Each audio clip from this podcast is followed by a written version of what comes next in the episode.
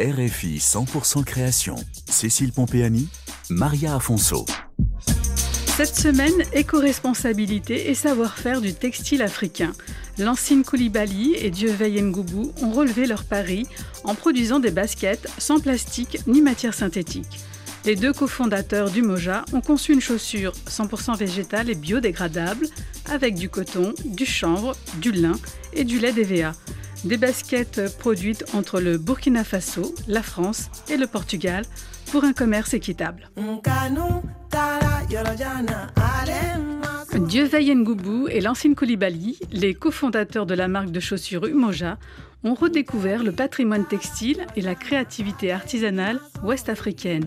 Ils y ont ajouté l'éco-conception pour réaliser des baskets en matière végétale. On a cherché euh, un mot en swahili et moja, ça sonnait bien. Ça veut dire unité en langue swahili, c'est l'une des langues les plus parlées euh, en Afrique. Ça représente un peu euh, tout ce qu'on essaie de mettre en avant. C'est avec vous, tous ensemble, d'où le nom Unité Umoja.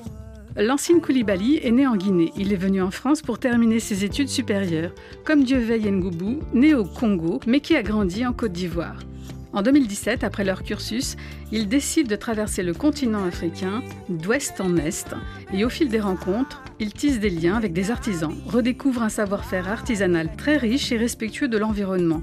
Et devant la menace de la disparition de ce patrimoine, ils passent à l'action et fondent Umoja. La première étape a été de mettre en place des partenariats solides. L'ancienne Koulibaly. La coopérative avec laquelle on travaille au Burkina s'appelle le Centre Adaja, qui existe depuis 50 ans, favorise en fait l'insertion professionnelle des femmes qui ont connu des situations difficiles. Donc à travers le métier à tisser, cette femme arrive à s'insérer dans la société. Cette coopérative nous propose une multitude de textiles tissés différemment avec des teintures qui sont 100% végétales.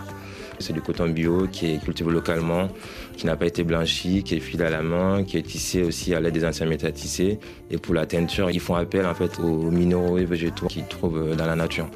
On a décidé de n'utiliser que des alternatives végétales dans la chaussure. Végétale, culturelle, minimaliste, la chaussure Umoja fait le lien entre différents savoir-faire.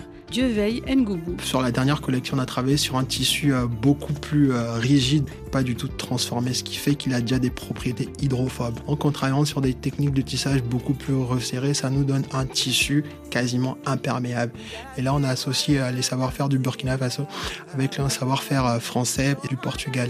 On peut essayer d'avoir une mondialisation plus positive en produisant de manière responsable et en mettant en avant les personnes qui sont dans la chaîne de production et en utilisant des matières qui soient nobles et compostables. Retrouvez l'univers du Moja sur rfi.fr, chronique 100% création et en podcast.